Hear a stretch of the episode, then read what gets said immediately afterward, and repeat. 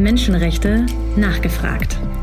Der Interview-Podcast der politischen Meinung und der Konrad-Adenauer-Stiftung.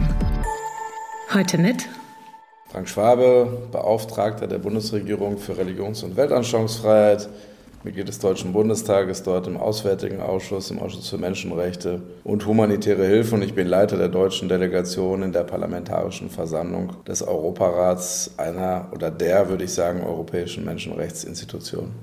Sehr geehrter Herr Schwabe, ganz, ganz herzlichen Dank, dass ich heute bei Ihnen im Bundesministerium für wirtschaftliche Zusammenarbeit und Entwicklung zu Gast sein darf. Ich habe das gestern gesehen, dass Ihr Amt jetzt genau fünf Jahre besteht. Also im April 2018 wurde Ihr Vorgänger, Herr Grübel, in dessen Büro wir hier im Ministerium auch sitzen, wie Sie mir gerade verraten haben im Vorgespräch. Also fünf Jahre äh, gibt es dieses Amt. Als das Amt jetzt in der neuen Koalitionsregierung äh, erneuert wurde, wurde, da hat sich der Titel verändert. Was können Sie uns dazu sagen?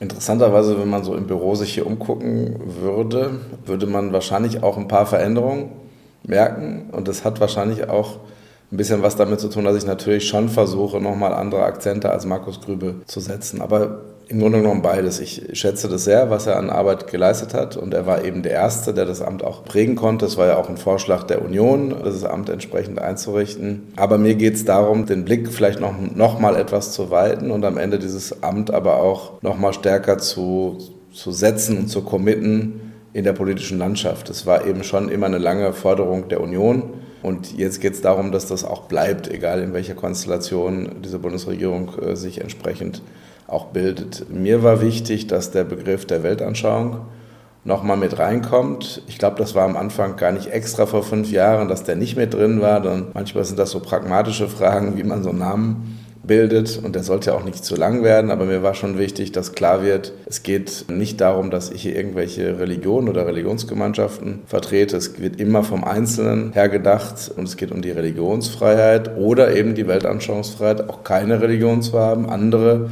Ideen, die einem wichtig sind zu haben und, und das entsprechend auch haben zu können. Und das weltweit ist immer noch gemeint. Deswegen ist ja auch das Amt angesiedelt im Ministerium für wirtschaftliche Zusammenarbeit und Entwicklung. Aber es ist dann einfach aus pragmatischen Gründen rausgefallen, weil es dann doch zu lang geworden wäre. Wenn man mit Ihrer Kollegin im Außenministerium, Frau Amtsberg, spricht, die dort für die Beauftragte für Menschenrechte und humanitäre Hilfe ist, wenn man mit ihr über Menschenrechte in Deutschland sprechen will, dann sagt sie, nein, ich bin im Auswärtigen Amt für die Menschenrechte im Ausland in erster Linie zuständig.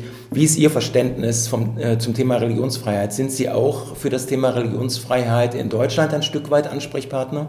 Es ist schon vom Amt so angelegt, dass es der Blick nach außen ist. Und wir haben ja viele Beauftragte für ganz viele Fragen. Wir haben ja einen Antisemitismusbeauftragten zum Beispiel. Und ich will mich überhaupt gar nicht in deren Arbeit einmischen. Es gibt natürlich Momente, wo dann auch ein klarer Satz notwendig ist zur innenpolitischen Lage, um am Ende auch eine Glaubwürdigkeit zu nach außen zu haben. Also wenn es zum Beispiel um die Frage geht, da habe ich dann auch schon gleich angeeckt mit dem einen oder anderen, um äh, die Frage, ob jetzt hier Moscheen gebaut werden dürfen oder nicht und mit Minaretten und mit Muezzinruf oder nicht, dann sage ich, nein, ich setze mich dafür ein, dass auch Kirchen weltweit gebaut werden, die übrigens auch, wo die Glocken läuten können sollen. Ob das immer geht, weiß ich nicht, aber ich fordere das ein und deswegen habe ich natürlich auch ein Verständnis, dass auch in Deutschland Moscheen gebaut und im Grunde genommen auch nach Religion, religiösen Traditionen auch betrieben werden können. Es gibt ja beim Thema Religionsfreiheit auch zivilgesellschaftliche Organisationen in Deutschland, die sich in Deutschland und weltweit äh, für Religionsfreiheit äh, einsetzen. Wie stark ist die Zusammenarbeit Ihres Amtes mit diesen zivilgesellschaftlichen Akteuren? Sehr stark. Die suchen ja auch bewusst sozusagen diesen Kontakt. Und es war ja auch eine starke Forderung, genau aus dieser Zivilgesellschaft dieses Amt auch, auch zu gründen. Und das hat die Union dann eben vor fünf Jahren in den Koalitionsverhandlungen mit der SPD äh, aufgenommen. Witzigerweise habe ich die damals für die SPD geführt. Also insofern weiß ich, wie das Amt auch damals zustande gekommen ist. Nein, es gibt eine enge Zusammenarbeit, eine enge Absprache. Und am Ende will ich mich ja auch nutzbar machen für diese zivilgesellschaftlichen Organisationen. Deswegen weiß ich zum Beispiel, dass der Teil im Religions- und Weltanschauungsfreiheitsbericht, zu dem wir wahrscheinlich noch kommen, der Teil, der Länderteil für diese Organisation sehr wichtig ist. Ähm, ich war am Anfang sehr skeptisch, ob man diesen Länderteil fortführen sollte, weil wir eigentlich nicht das richtige Instrumentarium haben, um fundiert genug, solche Länderberichte zu erstellen. Da gibt es die USA zum Beispiel, die macht ja so einen Bericht über alle Länder der Welt und die haben aber auch riesige Kapazitäten. Da können Sie an jede Botschaft der Welt fahren, da haben Sie eine Person, die sich mit Religions- und Weltanschauungsfreiheit beschäftigt. Bei uns haben wir nicht mal äh, genug Leute, die sich mit Menschenrechtsthemen im Allgemeinen an allen Botschaften beschäftigen. Ich habe aber gelernt, dass das ganz wichtig ist, wenn Sie eben in bestimmte Länder fahren, wo es eben die Verfolgung eben auch gerade von Christinnen und Christen gibt, dass sie dann sagen, wir kommen da mit dem Platz, mit dem Stempel auch eines Berichtes der deutschen Bundesregierung und deswegen doch gibt es eine sehr enge Zusammenarbeit. Es gibt ja, weil Sie das Thema deutsche diplomatische Vertretung angesprochen haben, es gibt ja an vielen Vertretungen zumindest einen sogenannten WZ-Referenten, der dann auch vom BMZ entsandt wird. Inwieweit hat denn das Amt in den letzten fünf Jahren auch dazu beigetragen, dass das Thema Religionsfreiheit äh, oder Einsatz, der Einsatz für Religionsfreiheit in den Ländern doch stärker auch eine, eine Relevanz bekommen hat in den Beziehungen Deutschlands zu den anderen Staaten? Nein, das ist schon so. Es gibt ja auch eine kritische Debatte darüber, ob wir zu viele Beauftragte hätten als Bundesregierung. Ich finde, darüber kann man auch diskutieren, weil man natürlich noch viele andere Themen sich ausdenken könnte, wo wir auch Beauftragte hätten oder haben könnten. Auf der anderen Seite muss man sehen, wenn man eben ein bestimmtes Thema wichtig findet, dann hilft es schon, dieses Thema nochmal stärker herauszuarbeiten. Also unsere Kapazitäten sind immer noch sehr begrenzt, aber natürlich gucken die Botschaften dann jetzt genauer hin wir haben übrigens auch in den letzten Jahren, da habe ich auch ein bisschen zu beigetragen, auch die Kapazitäten im Bereich der Menschenrechte auf der Seite des Auswärtigen Amtes erhöht und verbessert. Das heißt, wir haben schon jetzt mehr Sensorik an den Botschaften, um genauer hinzugucken. Es ist aber trotzdem immer noch ein ganz zartes Pflänzchen, eben im Vergleich zum Beispiel zu den Vereinigten Staaten von Amerika. Würden Sie eher sagen, dass ähnlich wie zwischen dem Auswärtigen Amt und dem BMZ es auch eine gewisse Konkurrenzsituation zwischen Ihnen und der Menschenrechtsbeauftragten am AA gibt? Wir kennen uns ja nun sehr gut, die Frau Amtsberg und ich, und insofern glaube ich, dass das sehr gut funktioniert. Aber natürlich ist das institutionell immer so angelegt. Das ist aber, wie gesagt, zwischen ganz vielen unterschiedlichen Beauftragten so. Wir haben ja auch eine Antirassismusbeauftragte in der Bundesregierung oder einen Antisemitismusbeauftragten. Ich halte da aber nichts von. Ich habe keine Lust, das zu zelebrieren. Aber natürlich ist es dann schon so angelegt, dass es eben in unterschiedlichen Ministerien ist und die Ministerien wiederum miteinander irgendwie ihre Geschichtchen haben, ist mir aber am Ende wurscht. Ich finde ja auch eben nicht, dass das äh, Thema Religions- und Weltanschauungsfreiheit ein exklusives Menschenrecht ist. Es ist kein herausgehobenes Menschenrecht, es ist aber auch kein Menschenrecht am Rande zweiter Klasse. Die Bundesregierung hat sich nun mal jetzt entschieden, dem nochmal einen besonderen äh, Fokus zu widmen. Und deswegen mache ich das im besten Sinne und glaube ich auch in einer sehr guten Abstimmung auch mit der Beauftragten für Menschenrechte und humanitäre Hilfe, die ja eben im Auswärtigen Amt angesiedelt ist. Ich habe mir den zweiten Bericht äh, über die Religionsfreiheit äh, angeschaut. Das sind 323 Seiten. Das erschlägt einen natürlich erstmal.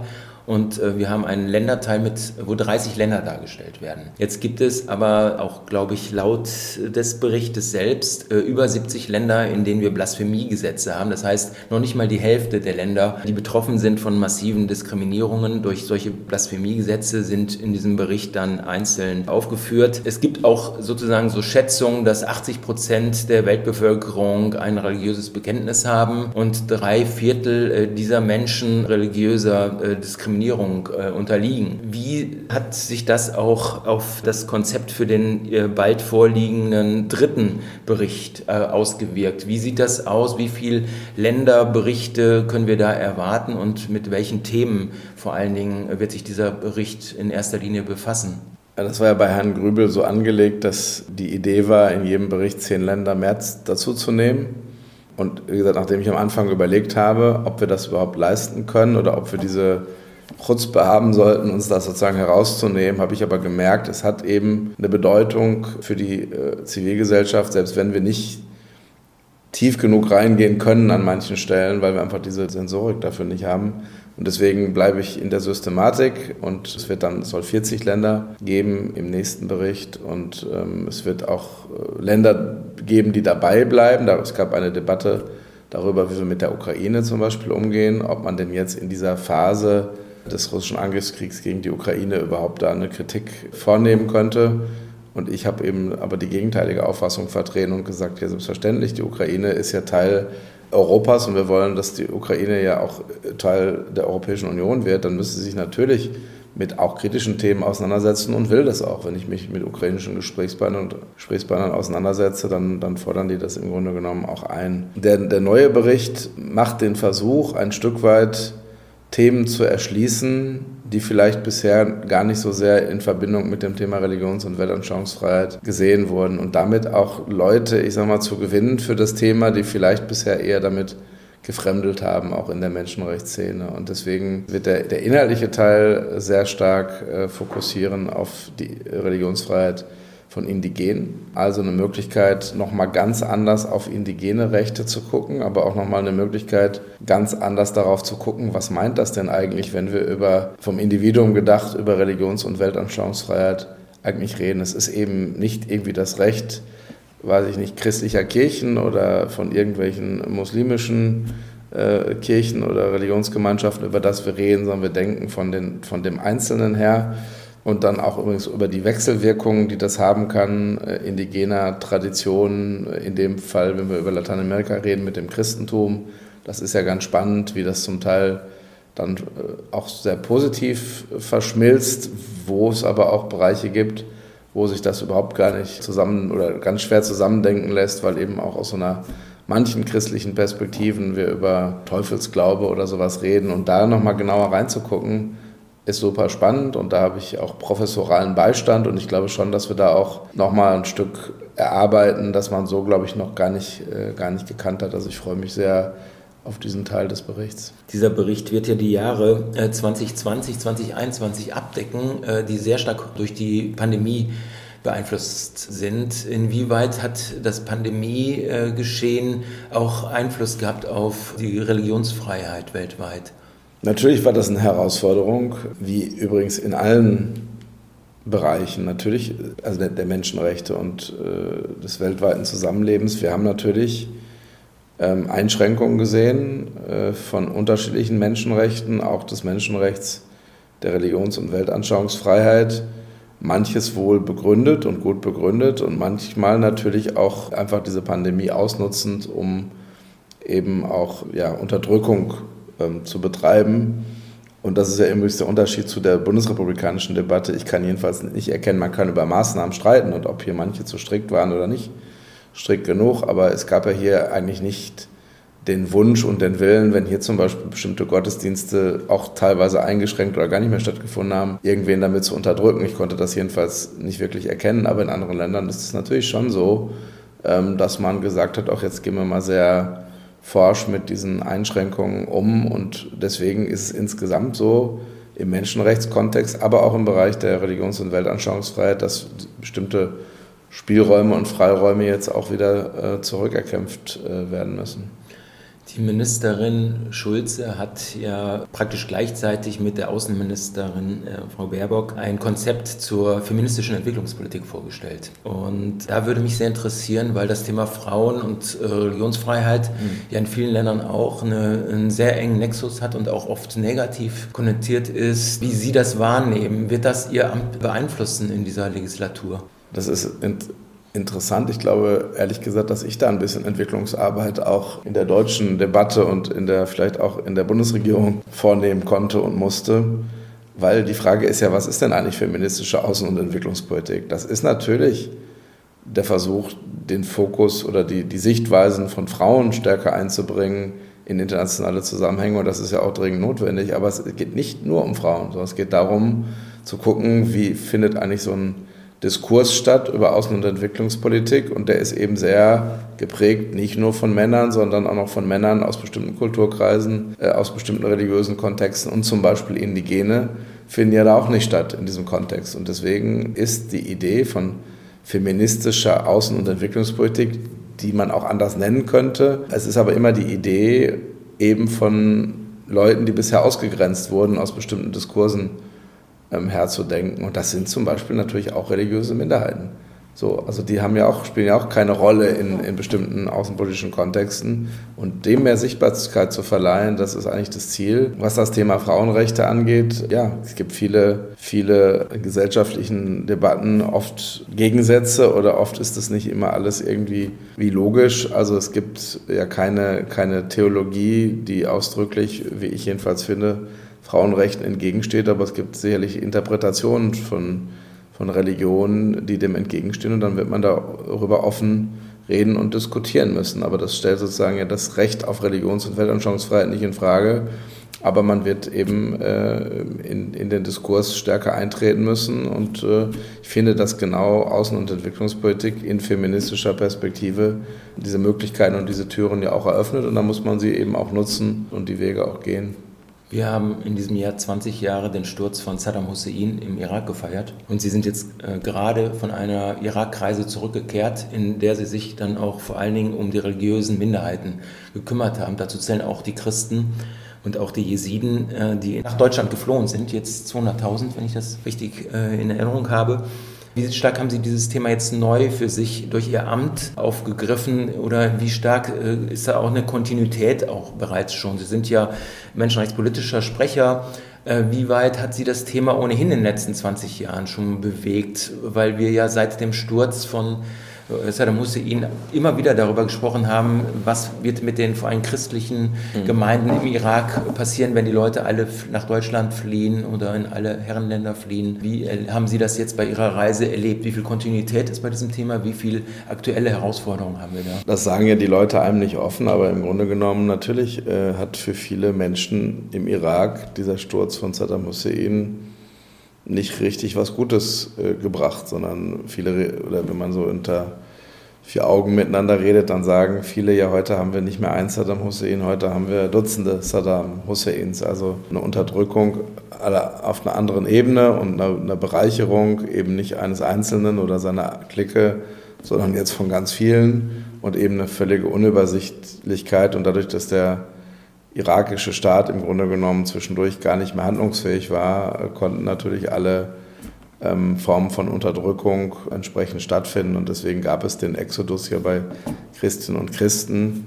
Also im Grunde genommen über eine Million, die, die, die, die jetzt weniger dort sind. Und jetzt versucht man sich zu konsolidieren. Und es gab übrigens die Jesidinnen und Jesiden sind ja auch schon viel länger in Deutschland. Ähm, es gab ja vor allen Dingen Jesidinnen und Jesiden aus dem türkischen Kontext, die irgendwann mal hier nach Deutschland gekommen sind. Und deswegen gab es eben hier schon diese Diaspora in Deutschland und deswegen war die Anziehungskraft sehr hoch für Jesidinnen und Jesiden aus dem Irak dann entsprechend äh, oder aus Syrien nach Deutschland zu kommen.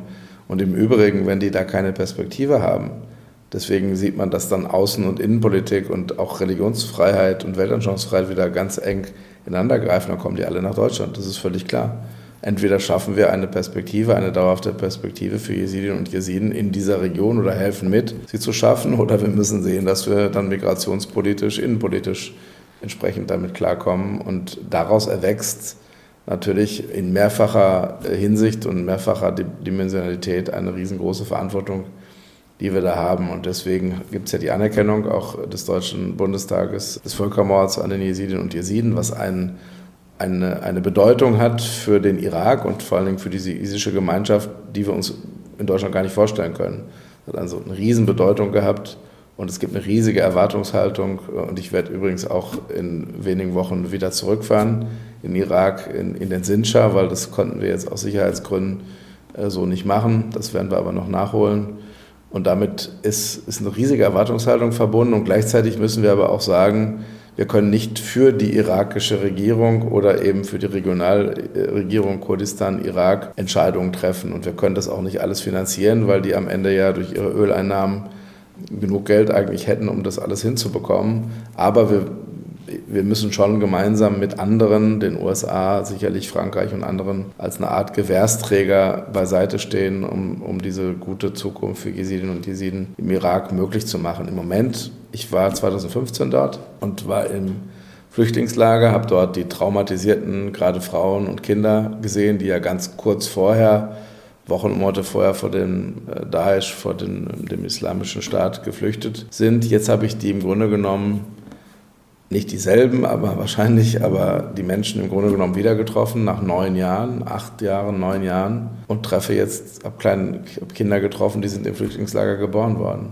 Die wissen sozusagen gar nicht mehr, was ihre Heimat ist ähm, und deswegen muss man jetzt zeitnah eine Lösung finden, sonst wächst da eine und mehrere Generationen heran, die irgendwie eine Flüchtlingslagergeneration sind und das kann so oder so nicht gut sein. Ob im Sinja für alle die Zukunft liegt, muss man auch offen drüber diskutieren, weil es vielleicht auch Kinder und Familien oder Frauen gibt, die sagen, in diese sehr traditionelle Struktur will ich gar nicht mehr zurück. Das heißt, man zwingt niemanden, niemand wird auch aus Flücht oder darf aus Flüchtlingslagern vertrieben werden, aber wir brauchen jetzt eine gewisse Perspektive für die Möglichkeit jedenfalls einer, eines Lebens außerhalb dieser Lager. Wir haben äh, in einem der letzten Podcasts mit Medica Mondiale über dieses Thema gesprochen, mhm. die äh, auch ein Jesiden-Projekt haben. Mhm haben wir getroffen. Und ja. da habe ich auch die Frage gestellt, die würde ich Ihnen auch gerne stellen. Die Jesiden sind ja eine sehr, sehr traditionelle Religionsgemeinschaft, 4000 Jahre alt. Und die Frauen, die von also Opfer sexualisierter Gewalt wurden und jetzt Kinder von äh, Daesh bekommen haben, äh, die werden äh, oftmals daran gehindert, wenn sie ihre, mit ihren Kindern zusammen äh, zurückkehren wollen, die werden daran gehindert, äh, sie dürfen, müssen ihre Kinder zurücklassen. Inwieweit haben Sie durch Ihr Amt vielleicht mehr Einfluss, da ein ein, sagen wir mal, äh, frauenrechtlich besseres Verhalten der traditionellen Eliten äh, in den jesidischen Communities äh, zu unterstützen, als es vielleicht jetzt Medica Mondiale möglich ist als NGO. Das ist ja ein, ein ganz sensibles Thema und ähm, am Ende sagt natürlich oder findet man ja völlig unterschiedliche Akteure.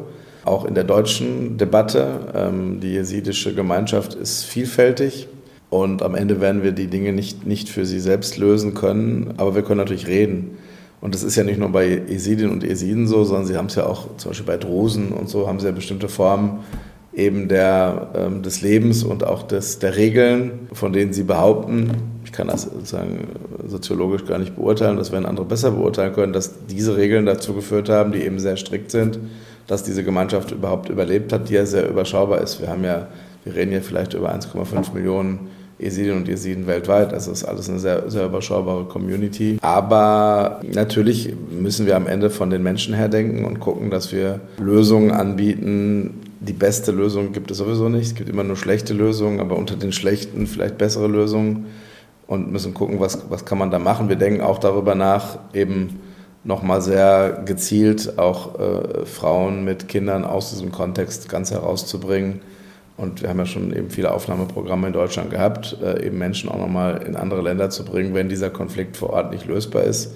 Natürlich würde ich mir das menschenrechtlich wünschen und wir haben das ja auch formuliert im Beschluss des Deutschen Bundestages, aber ich sehe, wie groß sozusagen die Widerstände sind und wie sehr das auch am Ende diese jesidische Gemeinschaft zerreißt. Ich habe es ja gerade angedeutet, man muss, glaube ich, aufpassen, weil diese Idee, die Menschen sollen zurück in Sincha, irgendwie so diese diese, diese Grundidee ist, die, die da zugrunde liegt. Und ich setze mich dafür auch ein. Deswegen fahren wir dahin, deswegen versuchen wir alles zu tun, Druck auch auf die regionalen Akteure zu machen. Das ist ja mindestens auch die Türkei und der Iran, aber eben auch auf die irakische Zentralregierung und auf die äh, Regionalregierung in Kurdistan, Irak zur Vereinbarung zu kommen. Ich sage aber auch gleichzeitig, es kann sein, dass es Frauen gibt und Kinder und die, oder Jugendliche, Heranwachsende, die nach der Erfahrung von neun Jahren Flüchtlingslager, die ja nicht schön ist, aber trotzdem Dinge gelernt haben und anders machen, als sie die vielleicht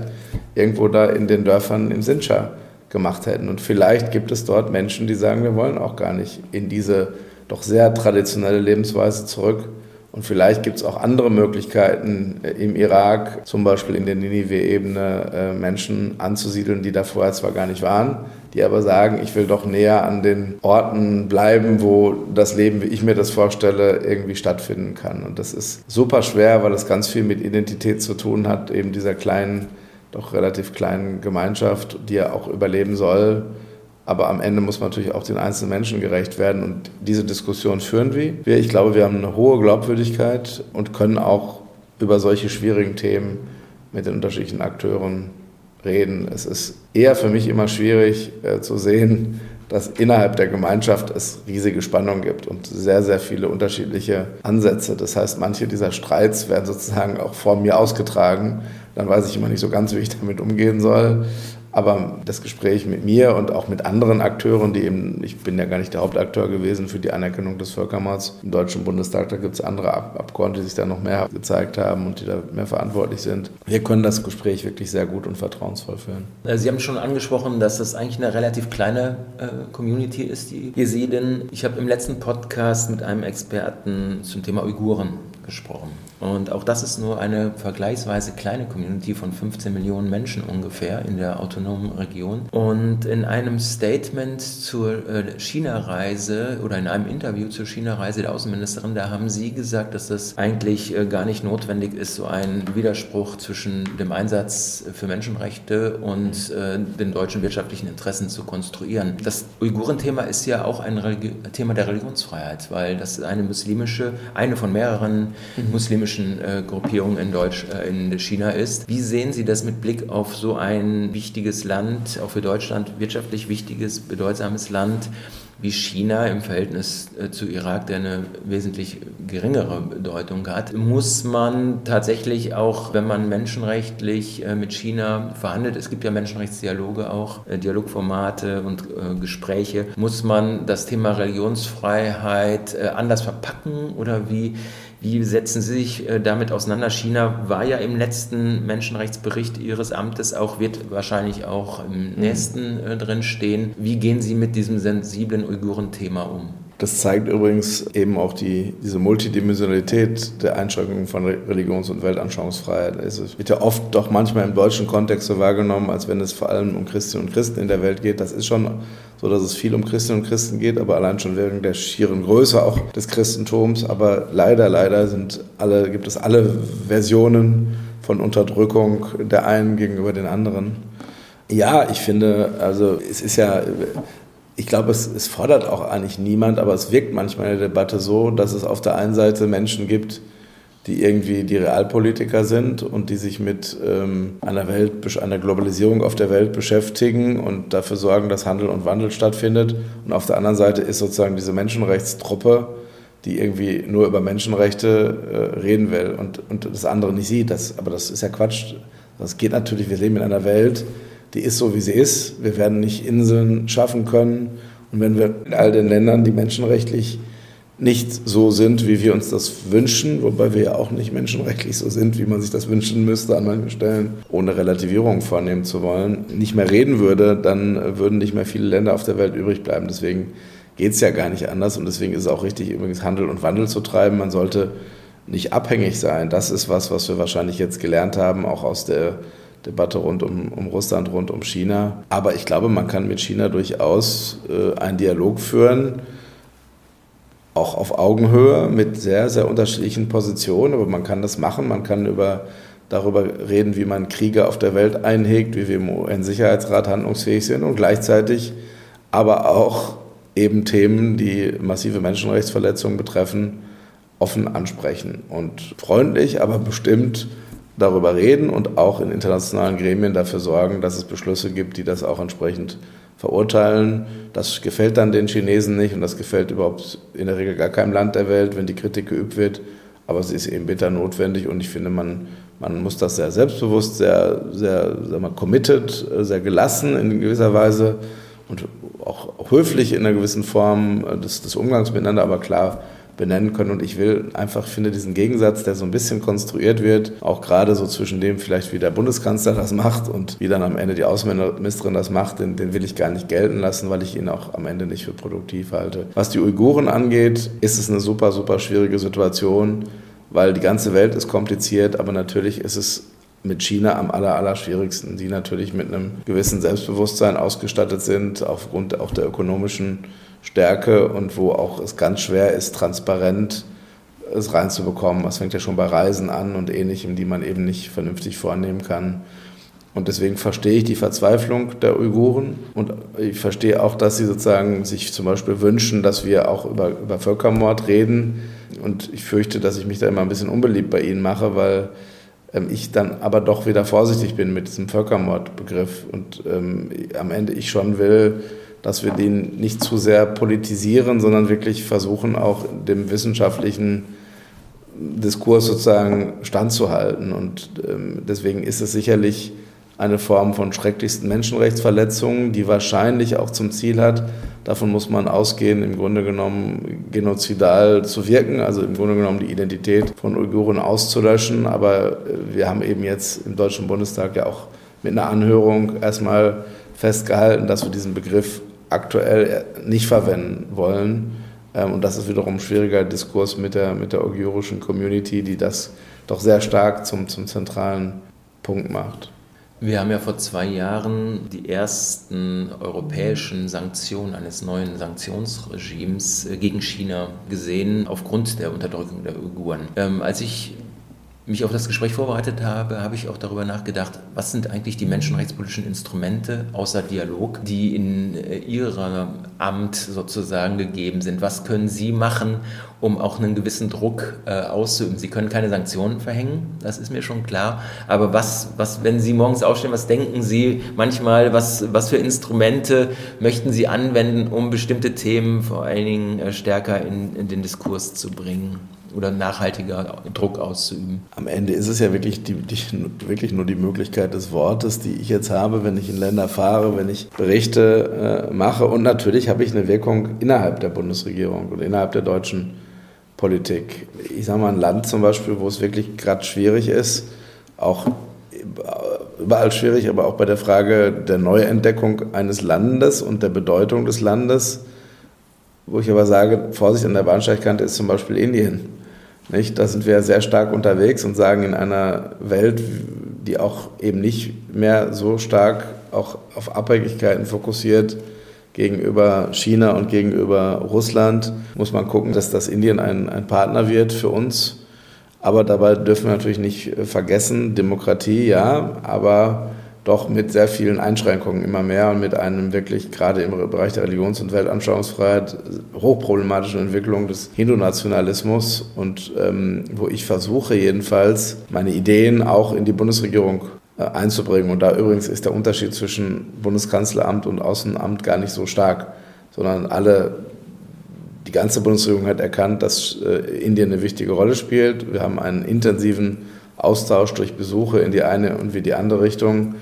Und da habe ich ein bisschen die Sorge, dass eben äh, das Menschenrechtsthema und das Thema Religions- und Weltanschauungsfreiheit ein bisschen zu kurz kommt und versuche eben aber innerhalb der Bundesregierung mit meinen eingeschränkten Möglichkeiten, aber zumindest, will ich sagen, gegenzusteuern, aber zu sagen, vergesst mir diesen Punkt nicht. Und auch da geht es nicht darum, äh, irgendwie keine Außenpolitik äh, und keine Handelsbeziehungen mit Indien zu haben, natürlich wollen wir die haben, aber da jetzt zu nachgiebig zu sein und zu wenig ähm, auch äh, kritische Themen anzusprechen, fände ich jedenfalls falsch. Wenn Sie im September voraussichtlich den Bericht vorlegen mit 40 einzelnen Länderberichten, gibt es da, sagen wir mal, noch so einen Gegencheck durch das Auswärtige Amt, dass man sich schon vorbereitet auf diplomatische Protestnoten aus anderen Ländern?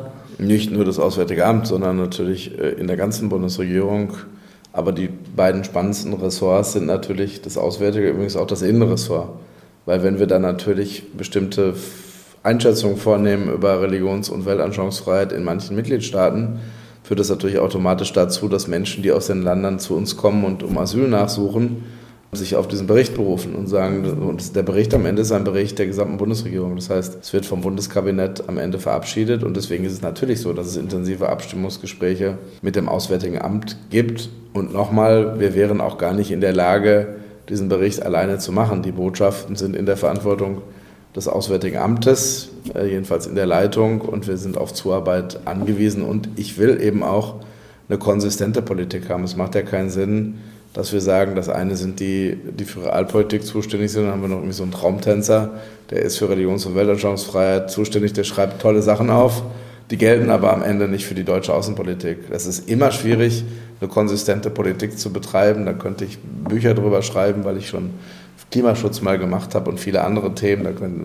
diese Abstimmung ist nicht leicht innerhalb der Bundesregierung, aber es ist ein Gesamtbericht und deswegen wird das mehrfach äh, hier durch den Fleischwolf gedreht. Und mein Ziel ist natürlich, dass am Ende substanzielle Aussagen da drin bleiben und das Ganze nicht im, im diplomatischen Slang äh, alles, alles glatt gerieben wird. Ein sehr sensibles Land, was auch im aktuell vorliegenden Bericht, also im zweiten Bericht äh, behandelt wurde, ist die Türkei.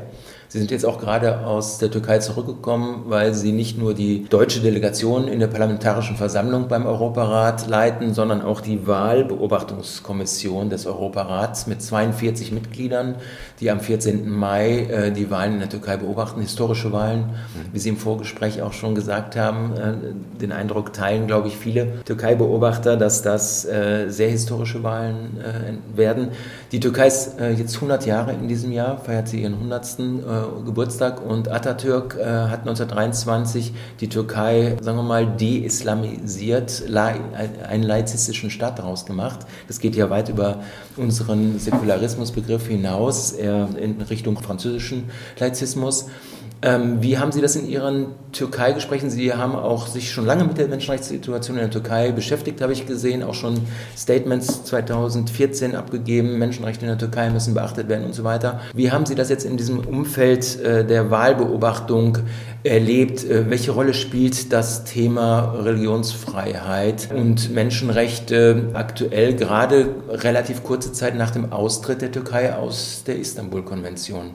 Das hilft übrigens, dass ich sehr lange äh, in der Türkei unterwegs bin und auf vielen Ebenen. Ähm, ich bin auch Vorsitzender eines Städtepartnerschaftsvereins meines Wahlkreises mit der Stadt Songoldak an der Schwarzmeerküste. Das hat was mit der Bergbautradition zu tun. Ich komme aus dem Ruhrgebiet. Und ähm, das ist sehr hilfreich wenn ich jetzt schwierige Themen anspreche, dass die merken, ich habe aber ein ernsthaftes Interesse an der Türkei und übrigens in der Tat auch, dass ich mich für Weltanschauungsfreiheit und Religionsfreiheit einsetze und eben durchaus auch für ein Verständnis werbe, auch für, für das Verständnis eines, äh, der, der Rechte eines Islams in Deutschland. Das hilft mir durchaus dort, wo ich jetzt eben heftige Kritik üben muss, nur, nur mal an der Türkei, weil das Umfeld einer solchen Wahl nicht so ist, wie wir uns das als Europarat demokratisch, nach demokratischen Standards eigentlich wünschen. Wir haben eben massive Einschränkungen der Pressefreiheit, der Versammlungsfreiheit, der,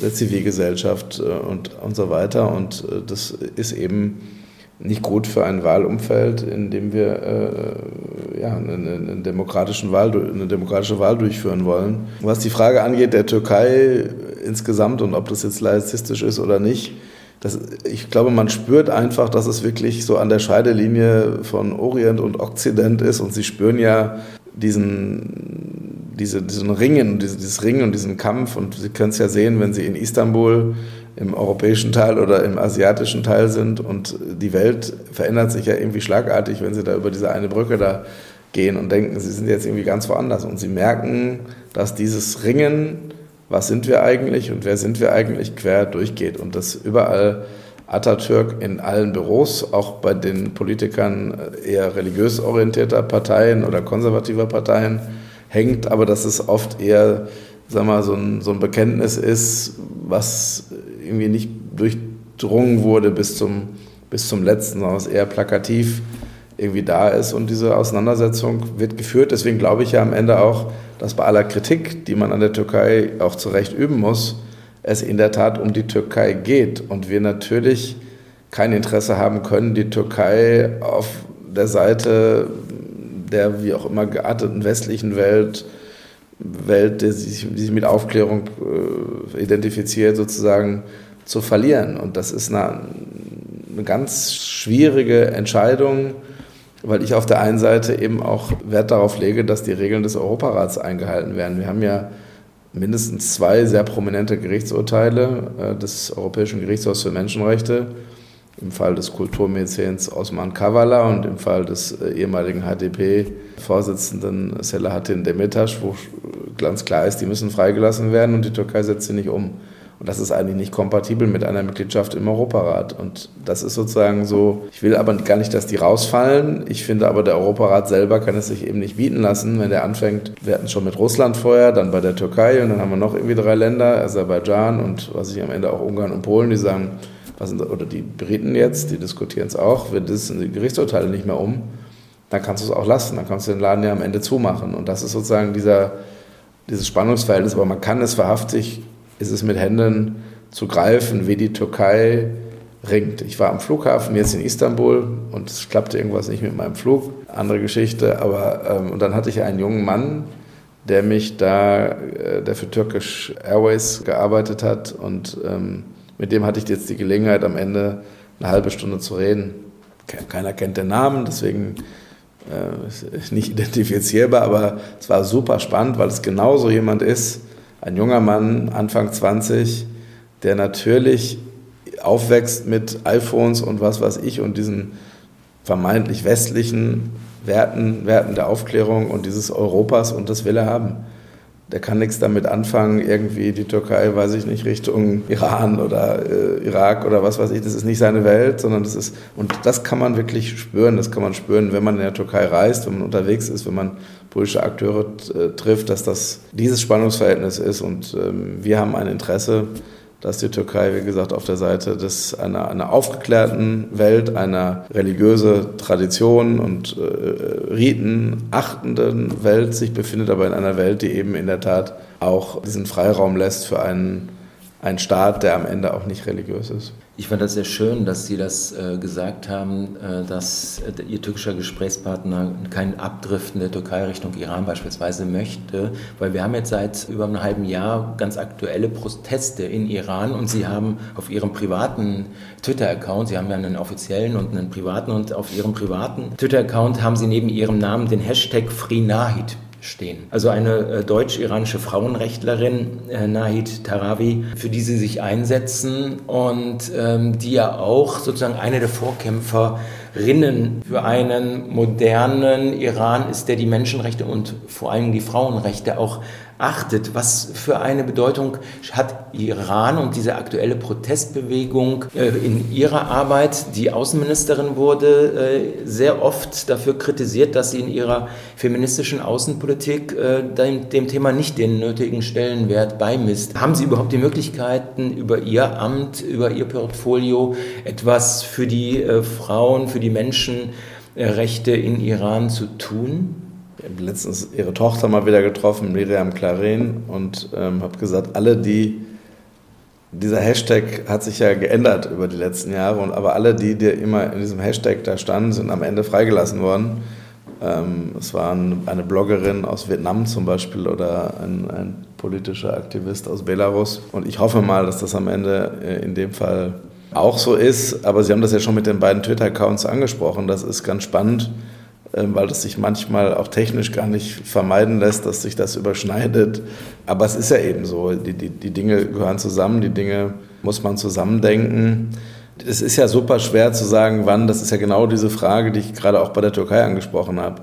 Das ist eine andere Dimension, ist nicht vergleichbar so, aber es ist ja genau die Frage, wie weit mache ich bestimmte Grenzen klar und ziehe daraus auch Konsequenzen, auch diplomatische Konsequenzen auch Konsequenzen für die Zusammenarbeit und wo muss ich trotzdem immer die Kanäle offen halten. Und, und diese, auch dieser, dieser Protest rund um den Iran, der ja sehr heftig ist und zu Recht sehr heftig ist, hat ja auch unterschiedliche Dimensionen. Und es gibt äh, Akteure, die zum Beispiel einen, einen völligen, die fordern, dass wir uns völlig vom Iran lösen und im Grunde genommen alle Kanäle abreißen lassen, Botschafter ausweisen und abziehen und äh, auf keiner Ebene mehr irgendwelche Form von diplomatischer Verhandlung haben, keine, keinen Außenminister mehr treffen und so weiter. Treffe aber auf andere, die das eben nicht fordern, weil sie zum Beispiel Angehörige da im Gefängnis haben und wissen, wenn der deutsche Botschafter da über, es ist schwierig genug konsularisch, weil die Iraner ja äh, anders als die Türken zum Beispiel äh, sowas wie Doppelstaatsbürgerschaften nicht akzeptieren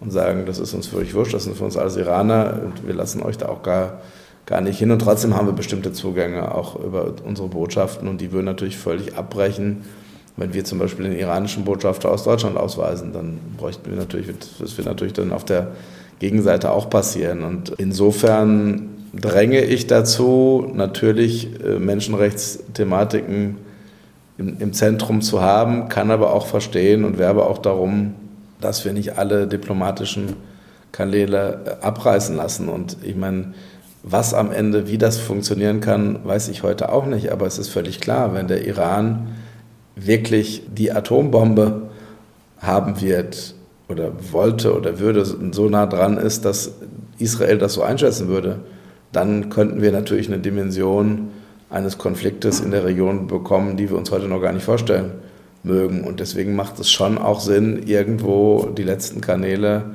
trotz dieses schrecklichen Regimes äh, auch aufrechtzuerhalten. Und das ist wiederum auch ein Spannungsfeld, das man äh, aushalten muss und das ich natürlich auch in der Funktion, die ich, die ich hier habe, auch aushalten muss. Sie haben schon jetzt Israel angesprochen, deshalb vielleicht meine abschließende Frage zu einem Thema, das uns alle in Deutschland seit vielen, vielen Jahrzehnten enorm beschäftigt und im Moment auch wieder sehr stark beschäftigt, das Thema Antisemitismus. Sie haben gesagt, die Bundesregierung hat einen eigenen Beauftragten, Herrn Klein, der sich um das Thema Antisemitismus kümmert. Dennoch würde mich interessieren, ob Sie in den letzten äh, Monaten, seit Sie dieses Amt angetreten haben, im Januar letzten Jahres, das Thema Antisemitismus für sich auch auf die Agenda gesetzt haben wird es im Bericht auch eine gewisse äh, Rolle spielen. Und was ich spannend äh, finde, Sie haben äh, im Vorgespräch angesprochen, dass Sie zwei Synagogen äh, mit eröffnet haben in Griechenland und Rumänien. Ähm, da würde mich auch interessieren, wie äh, Sie das wahrgenommen haben, was es bedeutet für einen deutschen Politiker im Ausland an einer oder an zwei Eröffnungen von äh, Synagogen mhm. beteiligt zu sein, gerade vor dem Hintergrund natürlich unserer deutschen Geschichte. Ich habe es ja vorhin schon gesagt, mir ist ganz wichtig, dass wir die Abstimmung gut hinbekommen in der Bundesregierung und ich glaube, ich kann das so sagen, dass das mit Felix Klein eine sehr hervorragende Zusammenarbeit ist und wir gucken, wo wir uns wirklich ergänzen und wo wir eben auch in dem Fall eher ich bei ihm ersatzweise sozusagen einspringen können. Und deswegen lag es bei mir nahe, aus äh, auch Gründen, auch persönlichen Gründen und Gründen der, der, der Verbundenheit. Ich habe vorhin gesagt, ich bin in einem Städtepartnerschaftsverein meine Heimatstadt Castrop-Rauxel und Zonguldak in der Türkei. In Wahrheit ist es eine Dreierkonstellation, da gehört auch noch Trikala in Griechenland dazu. Und als ich mitbekommen habe, da wird eine Synagoge mit deutschen Mitteln ähm, wieder hergerichtet, die ich auch vorher schon besucht hatte, habe ich gesagt, so, das, das würde ich eigentlich ganz gerne würdigen und habe dann gefragt, ob Felix Klein das vielleicht nicht auch schon vorhat. Hatte er aber nicht. Und insofern hat er gesagt, ja, super, gerne äh, machen Sie das und, und, äh, und machen Sie das. Das äh, Thema Antisemitismus wird nicht weil der Bericht ja auch immer nur fokussiert auf wenige Themen in einem eigenen Kapitel vorkommen. Natürlich kommt es davor, wenn es äh, in, in Ländern entsprechend ähm, auch angesprochen werden muss. Und ansonsten zieht sich das durch die, die Arbeit ja wirklich der, der Bundesregierung. Ähm, manchmal treffe ich auf Themen, wo ich denke, da kann man dann auch nochmal mehr tun. Dann greife ich das nochmal auf und frage auch nochmal bei Herrn Klein nach, ob wir da gemeinsam was machen. Wir haben zum Beispiel darüber geredet, dass ja in Finnland bestimmte Schächtungsverbote äh, mal äh, sehr stark diskutiert worden sind und haben dann gemeinsam überlegt, wie wir denn auch über den Europarat zum Beispiel auf Finnland einwirken können. Das hat sich ja jetzt entschärft, das Thema. Aber das sind so Sachen, worüber, über die wir nachdenken.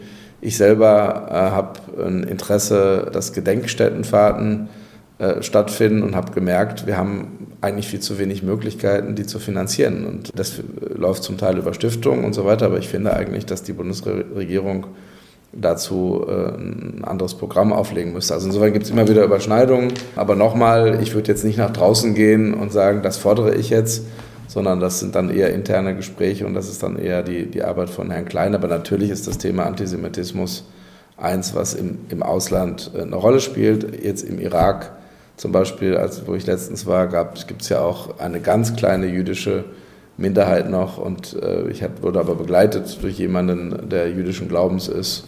Und das war dann natürlich auch immer mal wieder, jedenfalls am Rande, auch, auch Gesprächsthema dort. Sehr geehrter Herr Schwabe, ich bedanke mich sehr für das spannende Gespräch. Ich danke Ihnen. Die politische Meinung. Neutral geht gar nicht. Ein Audiopodcast der Konrad-Adenauer-Stiftung.